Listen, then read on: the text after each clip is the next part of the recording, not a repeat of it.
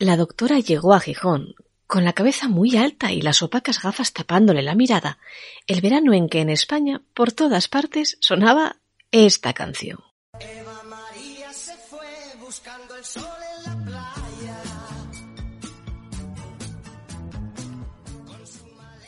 Aunque, a diferencia de Eva María, la elegante doctora Edwards no traía consigo ni una maleta de piel ni un bikini de rayas. No, nada de eso. Sino a tres hijos con edades comprendidas entre los 13 y los 20 años y la miseria a sus espaldas. Porque, según decía ella, por haber sido viuda del ministro de Sanidad de Eduardo Frei Montalva, el antiguo presidente conservador chileno, Salvador Allende, con sus propias manos, se lo había quitado todo, pero absolutamente todo. Y si por ese entonces hubiera existido la Wikipedia. Bueno, si por ese entonces hubiera existido la Wikipedia, a la doctora Edwards se le hubiera acabado pronto la credibilidad, porque hubiéramos averiguado a un simple golpe de cric que Ramón Valdivieso, su supuesto marido difunto, es decir, el ministro de Sanidad de Eduardo Frei, en realidad vivió hasta los 94 años, hasta 1996. Pero no hubo forma de averiguarlo por aquel entonces, tratándose como era de un puesto no muy mentado, de un país sobre el que los sectores conservadores guardaban no poca expectación y en el que la actualidad estaba a punto de girar dramáticamente sobre sí misma. Pero para cuando todo ocurrió, todo me refiero a esto concretamente,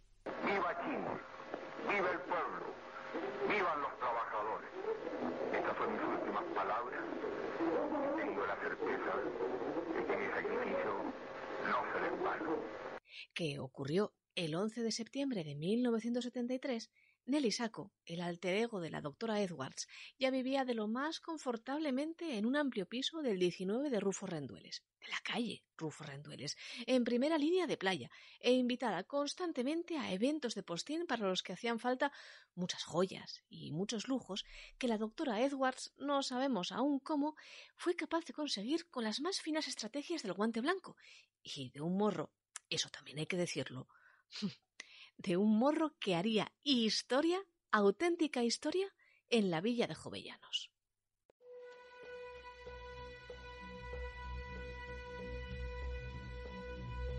El caso es que en cuestión de meses, y en base únicamente a una labia sin precedentes y a los contactos correctos, la supuesta doctora Edwards, pobre viuda de un hombre de bien ferozmente atacado por los vaivenes políticos, se llevó de una conocida joyería gijonesa a saber dos relojes, un broche, tres sortijas, un par de pendientes, un alargador de pulsera, una pulsera. Todo carísimo además. Un millón ochocientos cincuenta mil pesetas a pagar al portador de un cheque sin fondos que se cobraría en la tarde del 10 de diciembre de 1973, menos de tres meses después del golpe de Chile, en septiembre, y el mismo día, casualmente, en que Nelly Saco huyó como alma que lleva el diablo de Gijón. La llamaban a Nelly Saco, o a la doctora Edwards, me refiero, la gringa. Y antes que en Gijón había actuado en el corte inglés sevillano, de donde se llevó 200.000 pesetas en ropa y joyas, ahora en Madrid, se disponía a vender la fortuna en joyas. De ella se dijo, quizás para consolar un poco a los infortunados timados por su labia pertinaz, que formaba parte de una trama de implacables estafadores de rango mundial. Pero eso tampoco era verdad.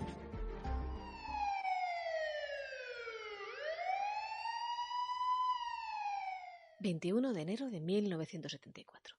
Nelly Sacco Bacus, según confirma su documentación, es capturada por las autoridades cuando pretende atravesar la frontera de Portugal, a donde había huido, con España, por Tui.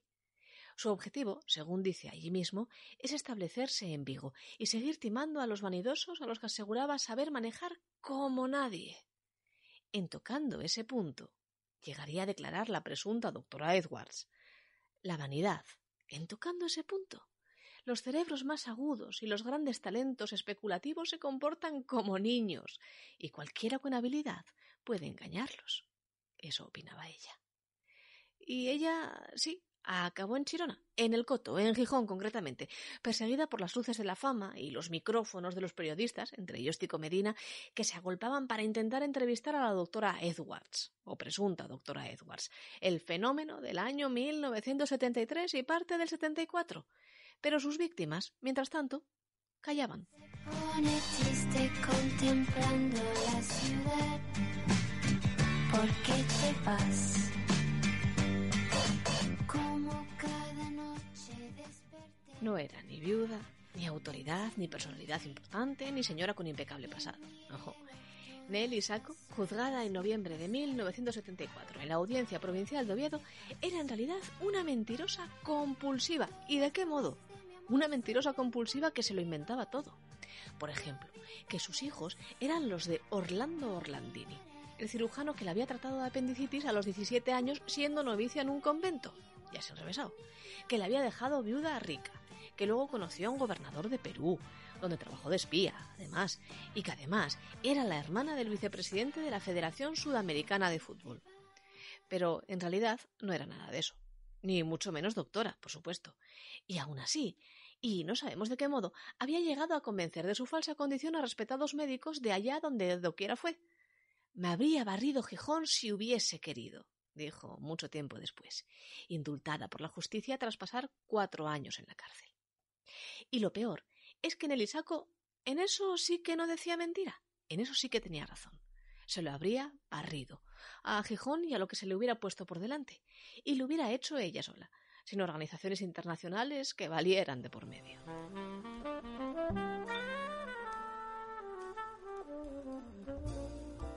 Hoy en día, la magia de la tecnología propicia que sepamos a un simple golpe de clic que Nelly Sacco no tenía nada de lo que presumía y que sus hijos no lo eran de ningún alto cargo de país alguno, ni de ningún cirujano prestigioso, sino de un contable llamado Federico García. Así pues, ¿cómo fue posible que llegase a timar a la alta sociedad playa y a la sevillana y estuviera a punto de hacerlo a la viguense y en parte también lo hiciera a la madrileña?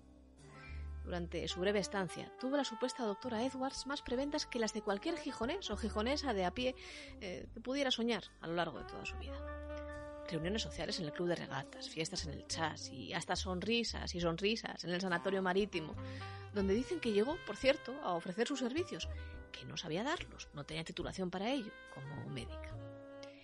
Tenía, eso sí, decían, mucho saber estar.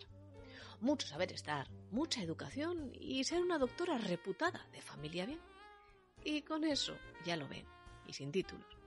A algunos les vale más que de sobra, todo, en el fondo, es cuestión de creer.